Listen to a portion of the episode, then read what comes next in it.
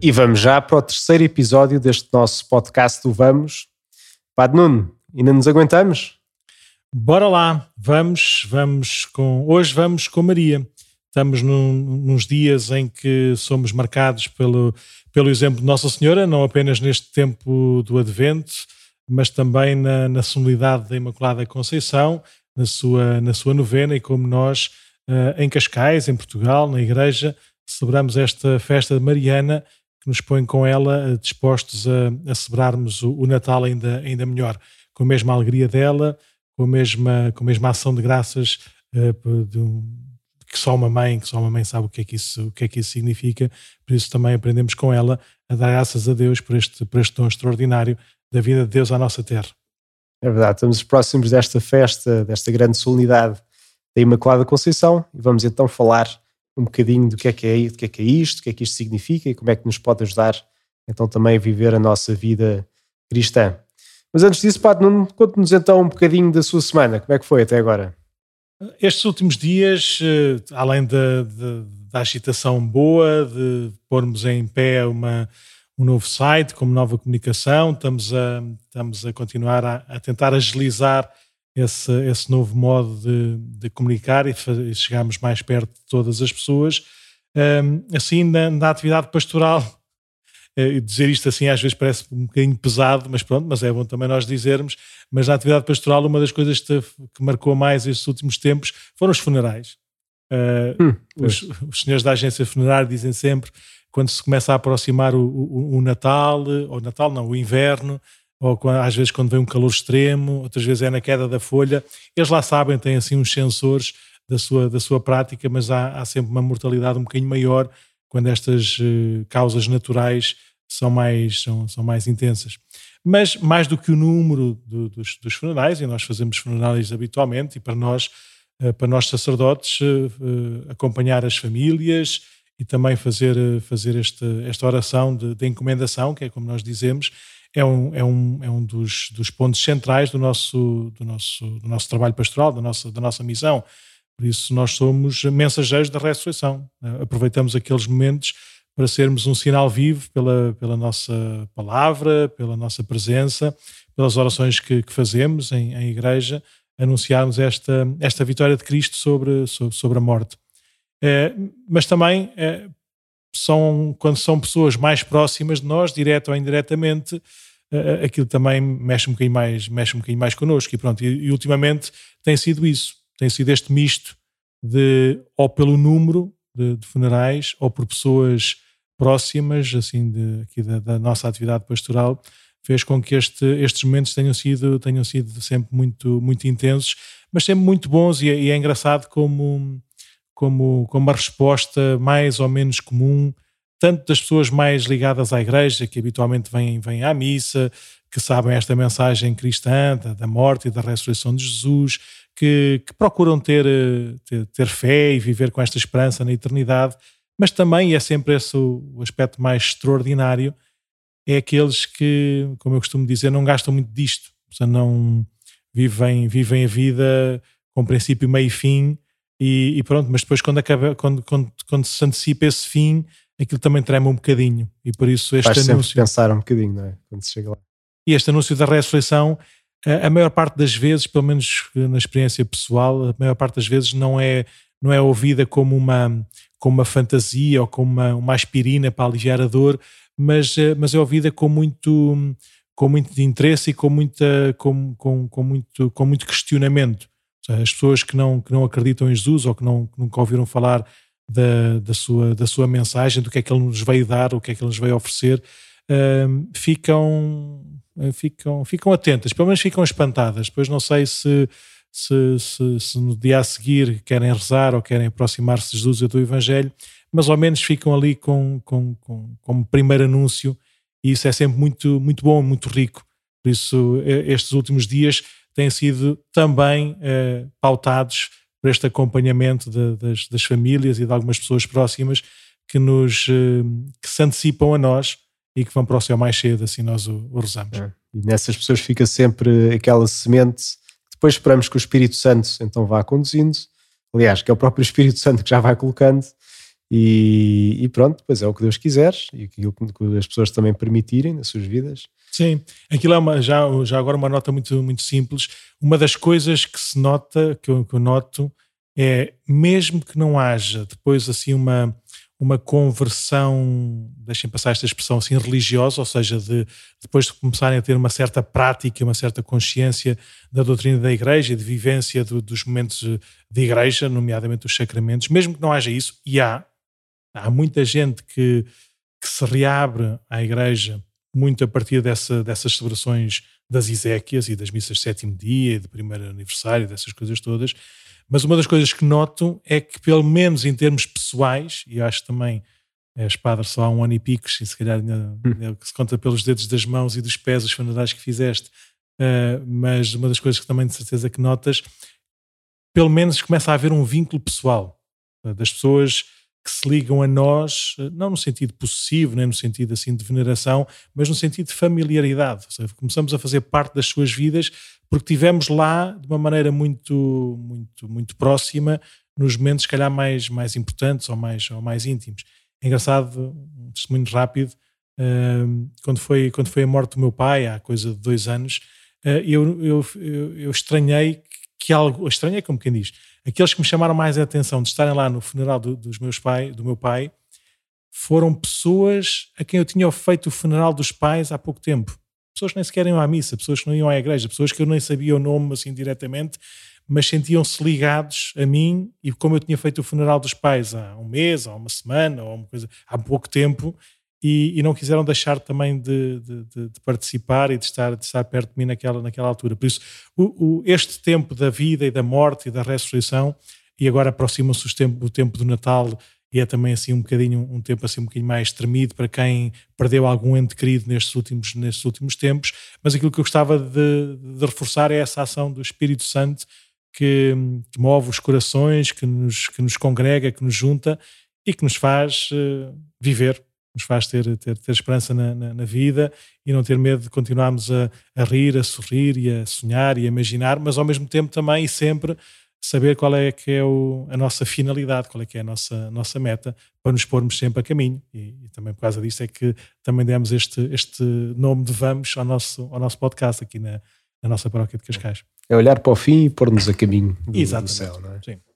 Então pronto, então hoje, como dissemos no princípio, e hoje vamos pedir ao, ao Padre Mendo que seja assim o nosso, o, no, o nosso pivô principal, assim, a comunicar estas, esta feliz notícia, ou estas felizes notícias sobre o papel de, de, Nossa Senhora na vida, na vida da Igreja, na nossa vida da Igreja em Portugal ou em Cascais, na nossa vida de, de Igreja também, na nossa fé mais pessoal ou familiar. Uh, nós uh, celebramos uh, ontem, se, quando o podcast for para o ar já é o ontem, a, a, solenidade da Imaculada Conceição da Virgem Maria. Uh, Padre Mendes, tenta-nos lá explicar de uma maneira um bocadinho mais, mais simples ou mais direta o que é que significa esta festa da Imaculada Conceição da Virgem Maria. Bem, eu, eu vou tentar, porque isto, por estes meios, é, tem-se umas grandes vantagens que de facto chegamos a muita gente, ou chegamos a quem quiser ouvir a qualquer hora, não, não tem de estar à espera da homilia, daquela missa àquela, naquela hora mas depois também há, há, algumas coisas que não dá para perceber completamente assim também por estes meios. Então, Imaculada Conceição, que é esse dia que nós estamos a celebrar no dia 8 de dezembro, é, uma, é de facto uma solenidade, portanto é daqueles dias em que nós chamamos uh, de preceito, que são aqueles dias em que vamos à missa e que a igreja nos propõe e diz para irmos então à, à igreja marcar o dia indo à missa. É de facto nós reconhecermos que Nossa Senhora foi concebida sem pecado original. Às vezes nós baralhamos um bocadinho naquilo que estamos a celebrar, pensamos Imaculada Conceição, então isso deve ter a ver com o nascimento de Jesus, que até estamos perto de Jesus, estamos perto do Natal e tudo. Mas não, Imaculada Conceição é que a própria Nossa Senhora tal graça recebeu de Deus, ou seja, recebeu tão bem de Deus, que Deus escolheu, no momento em que ela foi concebida, ser isenta desta coisa que é o pecado original. Consegue explicar melhor o que é que é este pecado original? Eu acho que também era uma boa ideia, porque de facto também é uma das coisas que às vezes não entendemos bem. Associamos tipo, pecado original é tudo o que tem a ver com a sexualidade, ou então, fazemos assim alguns uh, shortcuts mentais que não, não fazem. O pecado original é algo que os nossos primeiros pais, é, os, de quem nós todos descendemos, uh, contraíram por sua decisão, portanto, tinham o plano de Deus à sua frente e acabaram por decidir seguir um caminho que não foi o plano de Deus. É quando nós vemos aquele relato do Gênesis, que não é um relato, digamos assim, histórico de como é que as coisas foram exatamente, é um poema a descrever o que é que aconteceu, que, por influência da serpente, escolheram fazer uma coisa que Deus, que foi a única coisa que Deus disse para não fazerem no jardim, que era comer da árvore que estava no centro do jardim. Eles, por sua decisão, decidiram fazer isso e sabemos depois que as consequências disso foi abriram-se os olhos e depois de repente foram expulsos do paraíso e de repente entrou o mal, digamos, por essa sua decisão. E depois vemos que da sua geração, portanto, todos os seus descendentes, também nós somos herdeiros das coisas boas e também das coisas más. Esta coisa má, digamos, é esta inclinação que temos em nós mesmos também para o mal que herdamos, que temos como herança. Que Sim, é, é a única, é a maneira mais, mais simples de nós podemos continuar a dizer, e bem, que é a única verdade que, que nós podemos manter e explicar, que Deus e a sua obra é intrinsecamente boa, totalmente boa, mas, ou e, nessa obra boa, há uma, uma raiz também de possibilidade de mal, que é essa, essa possibilidade de, de, cada, de cada ser humano poder estar inclinado e possibilitado de, de, fazer, de fazer o mal e de se afastar de Deus. Por isso, todos nós temos, e nós dizemos que temos desde sempre, ou seja, não há nenhum momento, ou seja, não foi por uma coisa que nós comemos ou não foi por uma coisa que nós recebemos, todos nós somos, mas somos-lo não por obra de Deus, mas cá está essa tal imagem que nós usamos da Sagrada Escritura, que é a maneira mais simples de dizer, por obra dos homens, por obra da humanidade, todos nós somos uh, capazes e habilitados para poder fazer para poder fazer o mal. A minha professora de lado de teologia na altura dizia que nós uh, explicamos o pecado original pelo pecado atual, ou seja, a partir do pecado que nós fazemos, tentar explicar mas porque é que isto acontece se eu se eu sei o que é que é bom, se eu quero o que é que é, se eu quero mesmo o que é bom, porque é que eu faço exatamente o contrário? Uh, então não é uma explicação para me desculpar, mas é uma explicação de, de enquadramento, é porque eu estou, estou habilitado a fazer esse, a fazer esse mal. E, e, todos nós nascemos, ou todos nós somos capazes de fazer, de fazer esse mal. E o que nós dizemos, e bem, por uh, tendem atenção aquilo que são os méritos da, da presença de, de, de, Jesus, o Verbo de Deus, uh, gerado, não criado, não é? como nós dizemos no Credo, totalmente imaculado, Deus quis que, que Nossa, Senhora Nossa, Senhora também, também participasse dessa, dessa Santa Imaculada Conceição para poder dar também à luz esse, esse Filho de Deus no seu, no seu ventre. Isenta deste pecado original. E só voltando um bocadinho atrás, o que o Padre não dizia, que também dizíamos assim, com algo de graça, não é? Que, é, que daquilo que a Igreja nos ensina, ou dos dogmas vá, que a Igreja nos ensina, que já vamos ver agora daqui a pouco, é este do pecado original, digamos, é o único que nós temos uh, experiência empírica, ou seja, que somos capazes de experimentar em nós, que há coisas más que infelizmente nós temos a inclinação para isso. Até sabemos que é uma coisa má, sabemos que não nos faz bem, que vai fazer Sim. mal aos outros também e, escolhemos isso. Pronto. O São Paulo tem uma expressão muito bonita que nós repetimos muitas vezes, não é? A dizer que, que nós fazemos o mal que não queremos e não fazemos o bem que queremos. É esse o poder do pecado. Ou seja, nós não somos possuídos pelo pecado, mas o, mas o pecado tem um poder em nós não é, que nos faz cair, nos faz afastarmos de, nos, nos faz afastar de Deus. É desse pecado que Nosso Senhor nos vem libertar com a sua morte e com a sua, com a sua ressurreição. Por isso, podemos, com essa, com essa graça e com a graça sacramental, ver-nos livres desse, de, das culpas desse, desse, desses pecados. Mas voltando à Nossa Senhora, então, Nossa Senhora da Conceição, então, Imaculada Conceição, não é? Da Virgem Santa Maria, sim. É de facto um dogma, não é? Um dogma que, que a Igreja proclamou Uh, Mas os dogmas, explica uma coisa, foi uma é uma invenção da igreja. Havia uma, havia uma expressão do, do padre, não sei se lembras, o padre Zé Ferreira contava muitas histórias quando era. O padre Zé Ferreira era um padre que viveu boa parte da sua, do seu ministério, do seu, do seu serviço à Diocese de Lisboa no seminário. Ou quase a vida toda quase mesmo. a vida toda mesmo no seminário. E já era muito velhinho quando eu fui seminarista lá, então ele contava muitas histórias e contava muitas coisas. Então, uma, uma, uma história que ele contava era quando, quando se aprendia antigamente lá aquela, aquela arte da homilia, né, a dizer que, que havia um senhor, um senhor padre que era muito doutor né, nessa arte e que tinha assim os apontamentos da homilia e tinha assim uma nota de rodapé a dizer aqui falar mais alto que o argumento é fraco. e, e às vezes pode, pode acontecer, ou seja, nós podemos pensar que os dogmas da igreja são, podem ser assim, quase como que um grito do género não, não penses, não, não perguntes, não procures nada, isto é assim, mais nada, e pronto. E como o argumento é fraco, nós temos que gritar muito alto que é para as pessoas aceitarem. Não é de todo o caso, para não. É, vamos fechar o assunto, portanto vamos declarar um dogma que é para acabar aqui a questão e quem não quiser esteja fora. Não, é? Exatamente, não, não é tem nada a ver com isso. E também não é aquela lógica de então vá, vamos lá criar uma coisa nova, a partir de agora nós vamos dizer assim, e somos nós que estamos aqui reunidos e vamos fazer uma votação, e a partir de agora a doutrina da Igreja é, é, é esta que não era, que não era antes, de, antes disso. Também não... que não, não é, não, é, não é esse o propósito todo. Então explica lá qual é que é o enquadramento dos dogmas. Então, o dogma de facto é uma afirmação solene, é uma afirmação que, que, que foi proclamada solenemente de diferentes maneiras, que vem, no fundo, a testar aquilo que é a fé da Igreja ao longo do tempo. A Igreja não inventa nada de novas coisas em que acredita. Tudo aquilo que, que de facto a Igreja acredita veio dos apóstolos. É por isso é que nós dizemos que queremos na Igreja una, santa, católica e apostólica, é? fundada sobre os apóstolos. E aquilo que são os dogmas são, de facto, uma afirmação solene de qualquer coisa que, com o tempo, se foi percebendo que era necessário, então, proclamar como tal.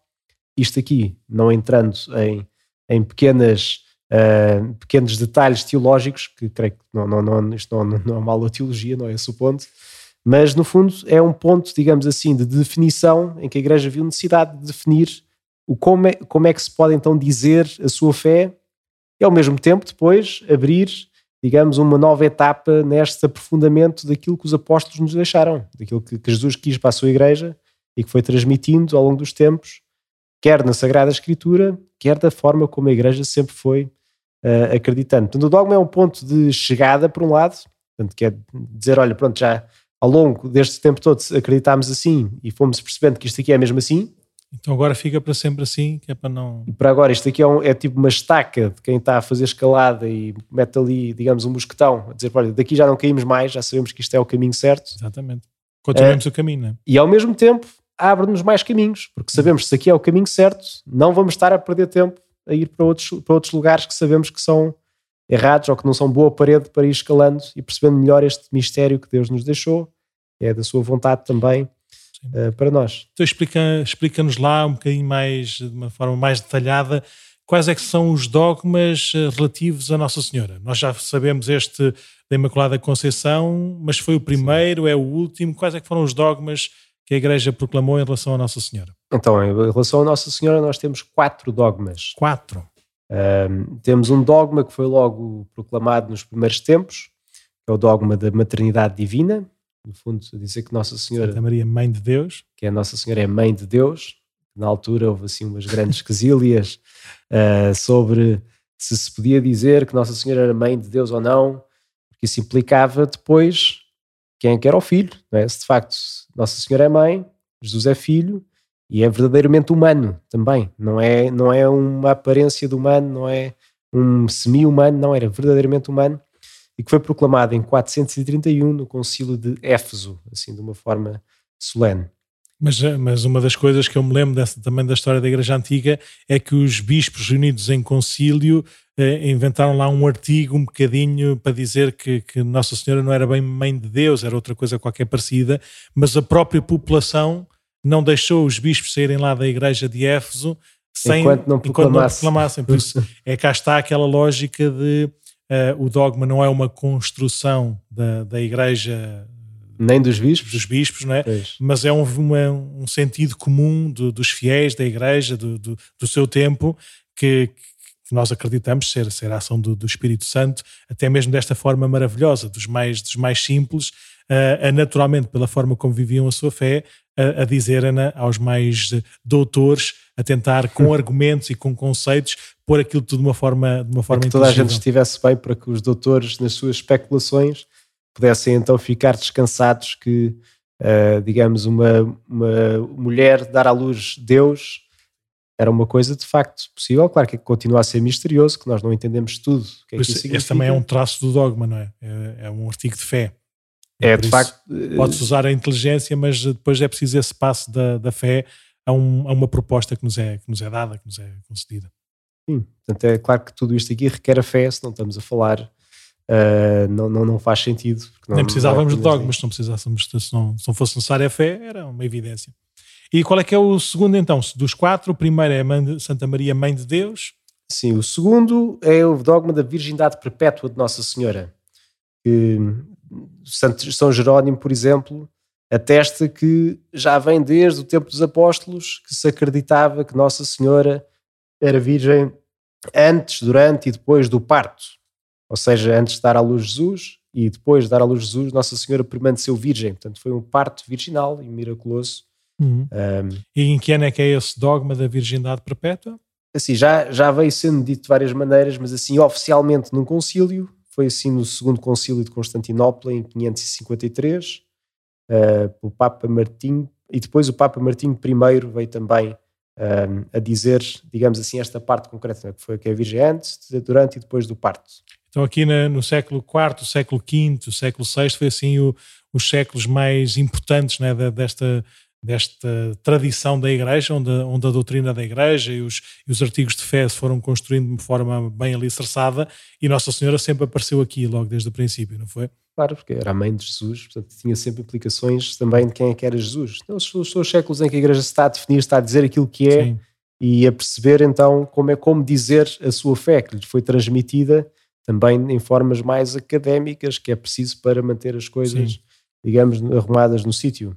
Então, e os, outro, e os outros dois? Os outros dois, então o terceiro é este que estamos agora a falar, do dogma da Imaculada Conceição, que quer dizer, como dizíamos há pouco, Nossa Senhora foi concebida sem pecado original, um, e foi proclamada pelo Papa Pio IX por uma bula que se chama Ineffabilis Deus, em latim, em 1854.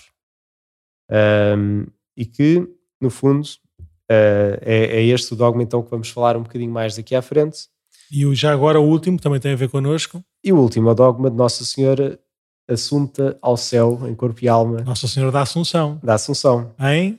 Em 1950, pelo Papa Pio XII. Então, a paróquia de Cascais só a partir de 1950 é que começou a ser a paróquia de Nossa Senhora da Assunção. Mas aí é que está, digamos, está. aqui a essência do dogma, Sim. é que o dogma não inventa nada. Sim. Nós não estamos a inventar nada com o dogma, estamos a dizer por palavras e a clarificar depois de perceber aquilo que é a fé da Igreja e dizê-lo então em palavras concretas. Sim, a paróquia de Cascais já tem mais de 600 anos, embora tivessem várias igrejas e por isso tivessem várias denominações, mas pelo menos desde o século XVIII que esta igreja de Nossa Senhora da Assunção existe e está construída, já dedicada com este oráculo, por isso ainda antes, muito antes de ser definida como dogma, já havia essa devoção e esta fé popular. E é precisamente dessa devoção popular que se calhar vamos falar agora então. Sim, Nossa Senhora da Conceição. Como é que, como é que foi vivido isso na, na igreja, na igreja do mundo ou na igreja particular aqui em Portugal?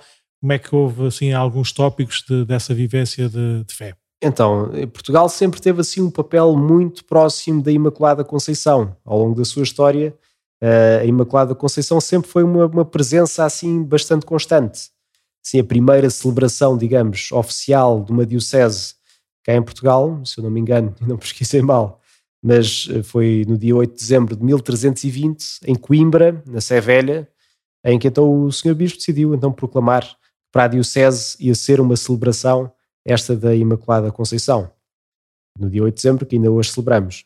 Esse foi um bocadinho o primeiro marco, não é? 1320. Mas não muito tempo depois, depois são Nuno de Santa Maria. Bom santo, diga-se passagem. com, com, aqui o oráculo do nosso Padre Nuno.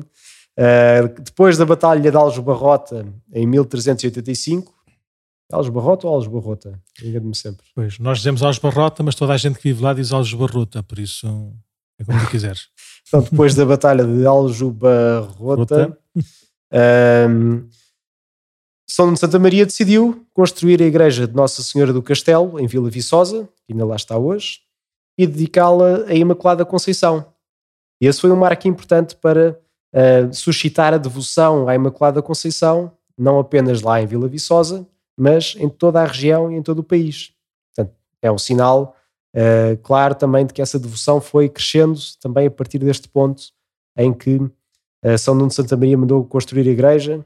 E, aliás, se lá formos, ainda vemos lá a espada dele que está lá, uh, está lá na própria igreja, a espada de São Nuno de Santa Maria, e que tornou-se assim então um santuário particular para, para a Imaculada Conceição e que ainda hoje há quem vá lá em peregrinação e faça então peregrinações a pé até este santuário antigo Nossa Senhora da Conceição. Pouco tempo depois, temos a nossa primeira santa, Santa Beatriz da Silva, que morreu em 1490 e que ela mesma é de Campo Maior, um, tinha uma grande devoção à Imaculada Conceição desde pequena e que veio a fundar então as Irmãs Concessionistas, que ainda temos presente hoje, que, são, que é precisamente uma ordem fundada para honra e glória da Imaculada Conceição. E mais uma vez, isto aqui, antes de se proclamar este dogma da Imaculada Conceição, já tínhamos uma santa portuguesa, então a fundar essa ordem uh, em, em, honra da Imaculada Conceição. E temos, aliás, ainda hoje, cá em Portugal, temos dois ou três mosteiros uh, concessionistas, um já aqui ao lado, aqui na, no Monte Estoril, o Mosteiro do Sagrado Coração de Jesus, onde estão lá também as nossas irmãs concessionistas, outro em Campo Maior, onde temos também pessoas, não sei se são aqui de Cascais, mas são daqui perto. De, são aqui da zona, sim. Então, duas, zona. duas religiosas, a Carmen e a Madalena, que são, que são aqui da paróquia vizinha do Estoril e que sempre, sempre tiveram aqui nos nossos campos de férias e sempre participaram aqui nos, nos agrupamentos de escuteiros, a Madalena e tudo. Por isso tem muito a ver aqui com a nossa realidade aqui da, da paróquia vizinha e por isso também da nossa paróquia.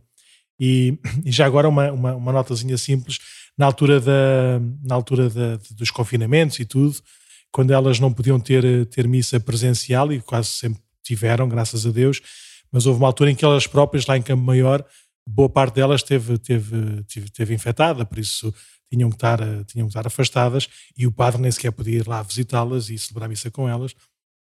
Então elas vinham aqui a missa da, da paróquia de Cascais, via YouTube, então rezavam, celebravam juntos e depois a Madre Superiora, no final da, da, da, missa, ia distribuir a comunhão, mesmo as que estavam, estavam doentes. Por isso, durante um tempo, a paróquia delas foi aqui a paróquia de Cascais. É engraçado. Bom, mas esta era Santa Beatriz da Silva, que fundou então esta ordem para também honrar a Imaculada Conceição. Depois, Dom João IV, Dom João IV depois de se restaurar a independência em 1640, eh, nas Cortes de 1646, decide então coroar Nossa Senhora em Vila Viçosa como Rainha e Padroeira de Portugal. E desde então não houve mais coroa real, a não ser então na cabeça de Nossa Senhora, que passou a ser então de facto a Rainha de Portugal, desde essa coroação de Dom João IV nas Cortes de 1646. E tudo isto, mais uma vez, antes da proclamação do dogma da Imaculada Conceição. Portanto, o nosso país sempre esteve, digamos, com uma grande devoção e próxima de, de, da Imaculada Conceição, desde, desde as suas origens. E depois em, em Lourdes não, Nossa Senhora não, não, não apareceu. Uh, Nossa Senhora apareceu logo a seguir a esta, esta declaração do dogma da Imaculada Conceição. Imagino eu que também de, possa ter havido algumas reservas. Normalmente os, assim, os mais uh, humanamente sábios, ou pelo menos nós achamos mais sábios, mais doutos, põem muitas reservas a este papel de, de Nossa Senhora. Aliás, os nossos irmãos separados assim, nunca reconhecem muito bem qual é que é esse lugar de Maria na história, na história da salvação. Mas é engraçado como, como Nossa Senhora apareceu também a uma, uma, uma miúda, uma pastora, lá no meio de uma gruta, e apresentou-se como eu sou a Imaculada Conceição. Por isso, se calhar a, a Bernadette ainda não sabia bem esse dogma da igreja, não sei como é que era a comunicação na altura, se calhar não estava assim tão, tão atenta a esses, essas declarações papais, mas uh, Nossa Senhora fez, uh, fez dar a conhecer também de todas, todas as formas, não apenas lá dos, das bulas papais, mas também com estas visões particulares lá na, no sul de França. É verdade. E de facto é, é assim mesmo, é? é sempre dos simples para cima que vem. E hum. Nosso Senhor serve-se dos pequeninos. Se formos a ver muitas vezes ao longo da história, sempre foi assim. É, vai ser para os pequeninos. Já agora, se me deres a, se me deres a oportunidade, aqui um pequeno parênteses, há pouco tempo fizeram-me chegar um, um, um, vídeo, um vídeo de um, de um senhor, de um professor de Harvard, estamos a falar dos pequeninos, um professor de Harvard que, com raízes judaicas, mas que não que estava numa fase mais ateia que outra coisa e que, e que houve uma altura que teve uma, teve uma experiência de conversão muito, muito forte, muito, uma experiência interior muito, muito, muito forte. Eh, eu não vou explicar aqui a história toda, mas um, um desses momentos foi, foi um encontro com uma, com, com uma mulher com uma mulher, eh, uma visão, uma visão interior que ele não ele não sabe explicar muito bem, uh, mas percebeu que tinha aquela tinha aquele amor, um amor maternal, ou seja, ele sentia-se totalmente amado como, como, como, pela mãe, era amado. E, e de repente ela, ele, ele percebeu que era, que era alguém especial, que era alguém santo, que era alguém divino, quase, e, e perguntou-lhe qual é que era a oração preferida dela. E ela eh, diz, estamos a falar de um, de um professor de Harvard, um professor americano, e ela eh, respondeu eh, uma, um som qualquer que ele percebeu que era português. Por isso, uh, já, já vamos lá, percebeu que era português, porque tinha, tinha amigos e tinha professores também lá na, na, na faculdade que eram portugueses. Então ele diz que no, nos dias depois foi ter lá com uma, com uma colega dele, professora, e, e, e disse para, para, ela responder, para ela dizer todas as orações a Nossa Senhora que ela conhecia em português. E, e, foi engraçado que, ela, que ele conseguiu distinguir pelo som aquela oração que Nossa Senhora lhe tinha dito que era a sua preferida, que era Ó oh Maria concebida sem pecado, rogai por nós que recorremos a vós. Por isso a própria, a própria Nossa Senhora uh, não apenas fala português, pelos vistos.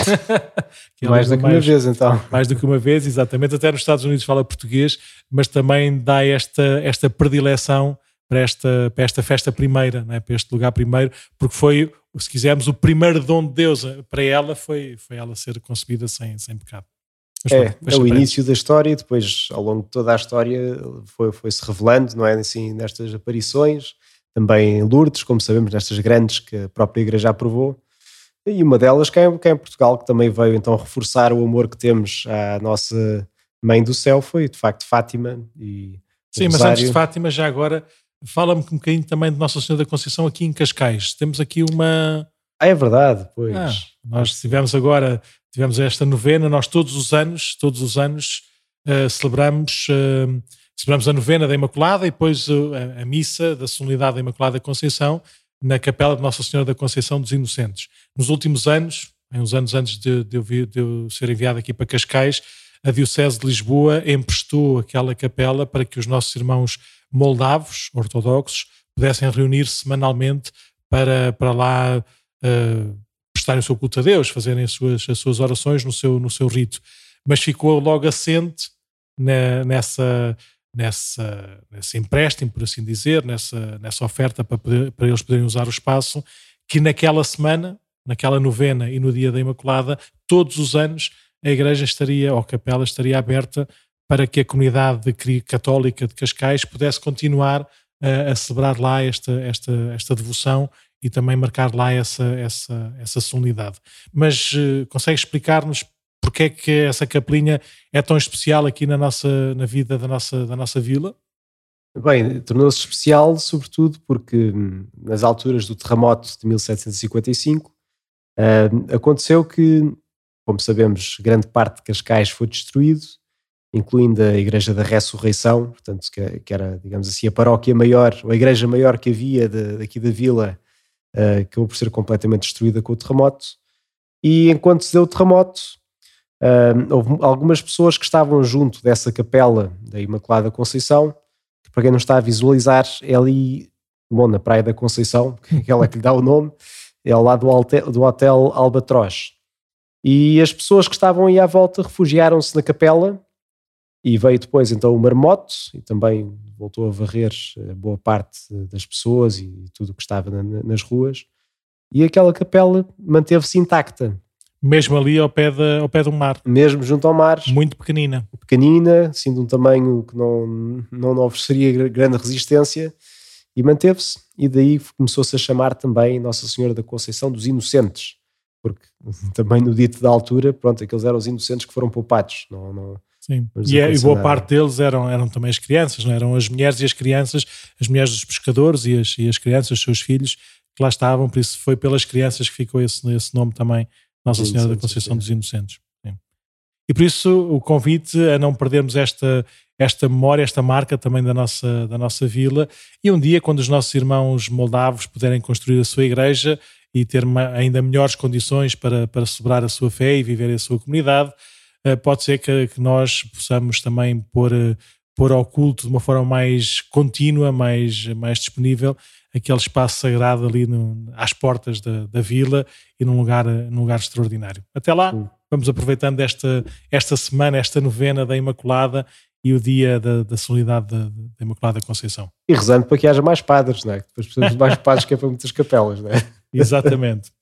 Não sabes o que é, vá. Então, mas ias dizendo que em Portugal também Nossa Senhora fala português nos Estados Unidos, mas também falou português cá em Portugal, não foi? Em Fátima, que é uma história que já todos subejamente conhecemos, pelo menos assim no seu grosso, um, e que no fundo, digamos que a Imaculada Conceição acabou depois por se celebrar bastante também como a Nossa Senhora de Fátima, não é? De certo modo, começámos a honrar a Imaculada Conceição a partir também de Fátima e de, da oração do terço que Nossa Senhora pediu em Fátima e de certo modo foi se deslocando um bocadinho para Fátima, assim como todas as outras devoções a Nossa Senhora que havia. Uh, por exemplo, havia a Nossa Senhora de Nazaré, que ainda que é assim um culto grande em muitas paróquias, e creio que vem cá a Cascais também. Nossa Senhora do Cabo. Do Cabo? Sim. Não é de Nazaré? Não. Ok. Acho eu. Também é só em 2025, até lá não nos doa a nossa cabeça. Se calhar vai, vai sobrar para ti e não para mim. Logo se vê. Sim, mas Nossa Senhora do Cabo costuma passar por cá na, de 25 em 25 anos e acho que veio cá a última vez em 2000, em 2000 por isso deve voltar cá em 2025. E, mas pronto, portanto, só para dizer que havia outras devoções de Nossa, Nossa Senhora, Nossa Senhora do Cabo e, e também cada uma com a sua história, mas com Fátima, de certo modo, tudo veio a convergir um pouco em Nossa Senhora de Fátima. E não é que o resto se deixe de celebrar, pelo contrário, claro, tudo que são coisas boas, a igreja alegra-se e e é bom se nos ajudar também a viver a fé e a convertermos, tudo é ótimo. Uh, mas Fátima foi assim um marco, quer dizer, que não dá para contornar. Quer dizer, Sim. De facto, foi, foi, foi assim uma convergência grande, esta insistência de Nossa Senhora de Fátima na penitência, na oração para uh, nos aproximarmos de Deus. Um, veio também a ser assim o centro também destas devoções a Nossa Senhora.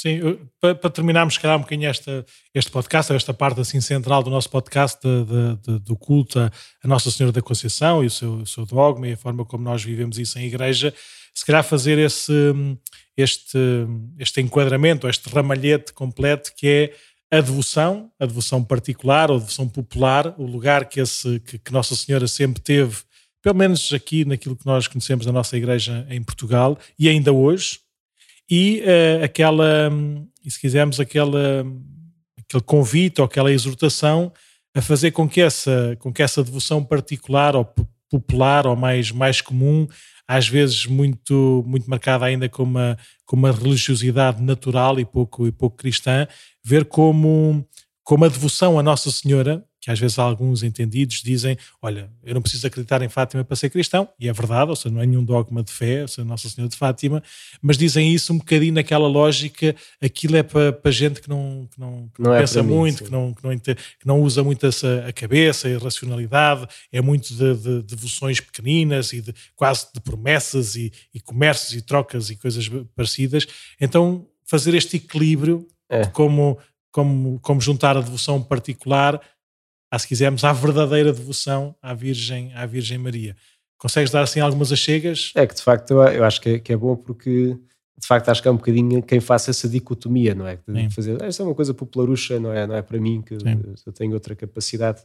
E estava-me a lembrar uma vez que estava com um outro seminarista, por acaso aqui no Pardão, quando estava no, no, no Estoril a fazer trabalho pastoral como seminarista, e fomos rezar o terço para o Pardão. Sentámos assim num cantinho, não, não, não estava muita gente a passar, e veio uma senhora que estava assim mais ou menos a andar devagarinho a pensar, será que me aproximo, não aproximo? Lá se aproximou um bocadinho, depois arrependeu-se, voltou para trás e disse, e rezar o terço, que coisa tão antiquada, é? assim, assim, como para nós ouvirmos, mas sem a coragem de nos dizer.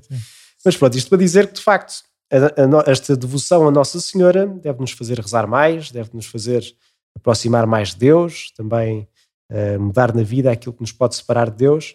E para isso há esta devoção grande que nos últimos anos se veio também um, popularizando, digamos, no bom sentido, vem, tornando-se um pouco mais extensa aqui, aqui nas nossas zonas, que é a consagração a Nossa Senhora, trata-se de uma devoção aprovada pela Igreja, portanto, uh, oficial, que não é obrigatória, como é lógico, é uma devoção, portanto, não é algo oficialmente inscrito, mas que nos faz, a partir desta devoção a Nossa Senhora, uh, ir aprofundando aquilo que é a nossa condição de batizados.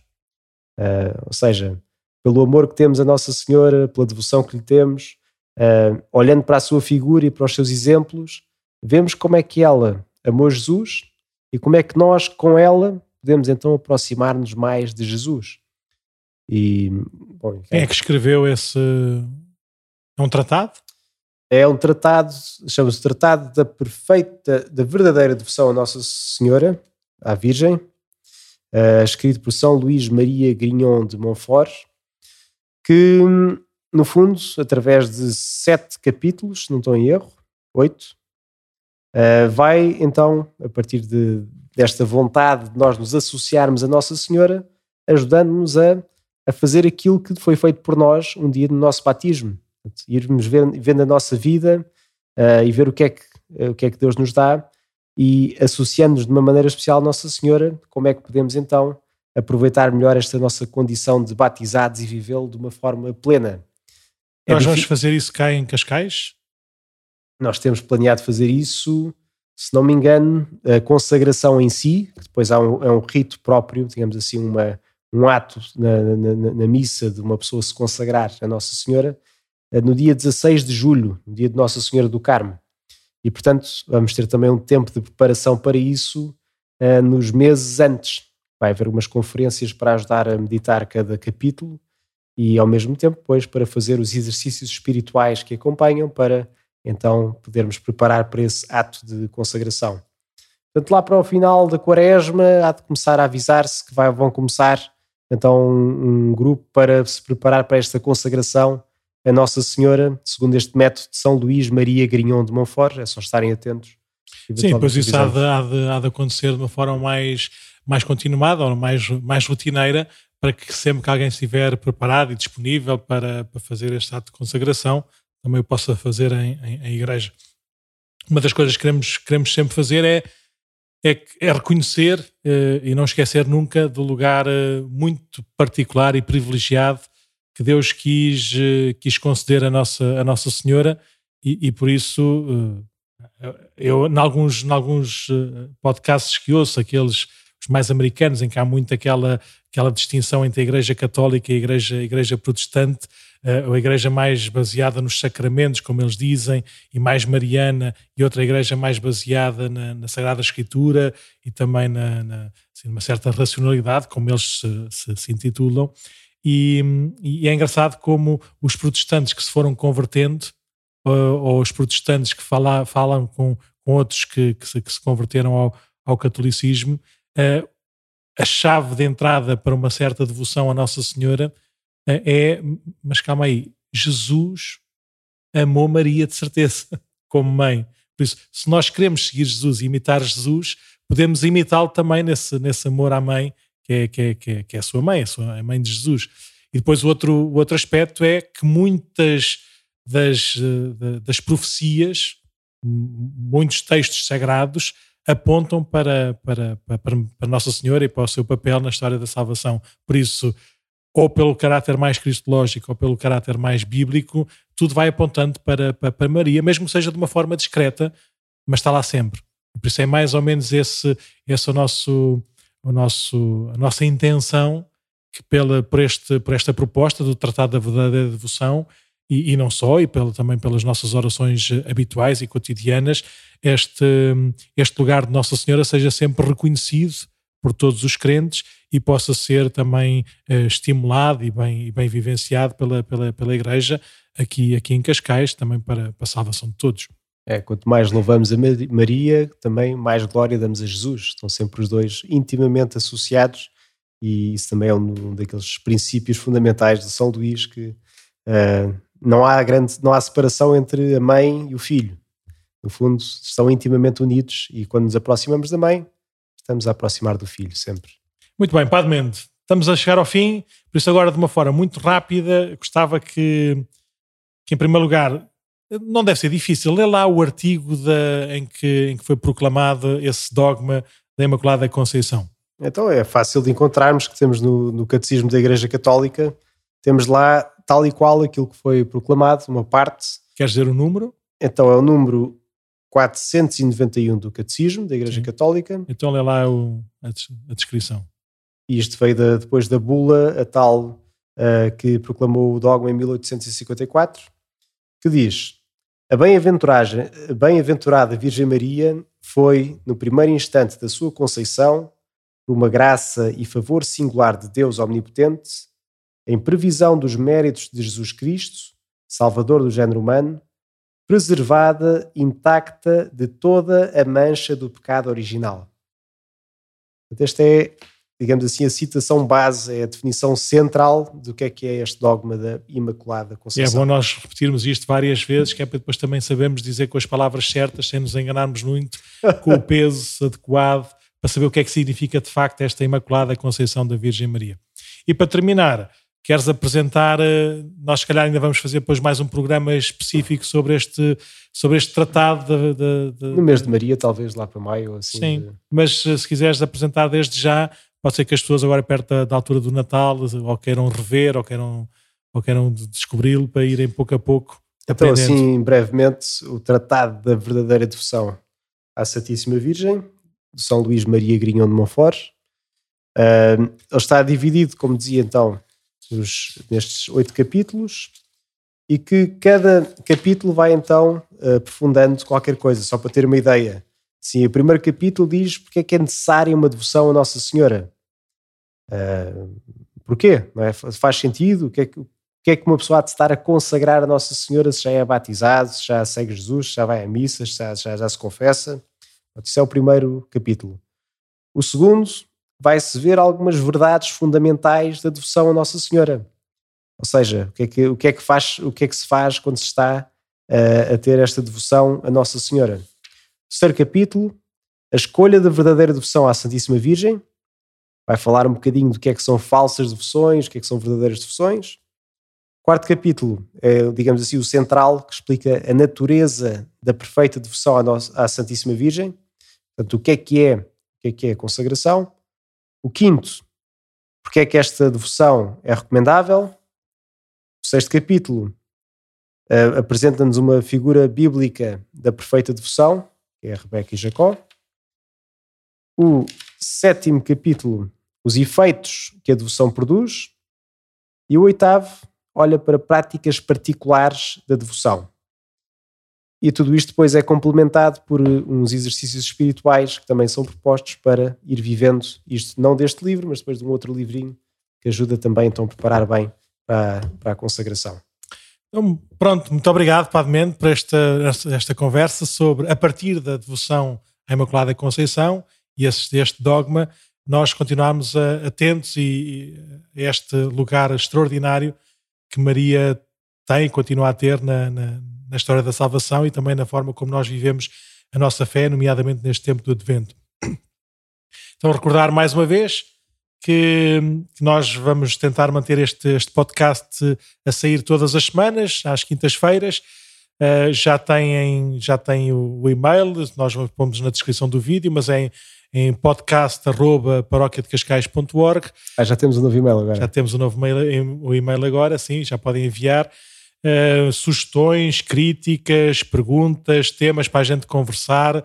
Vamos, vamos tentar manter este, este podcast sempre o mais interativo possível.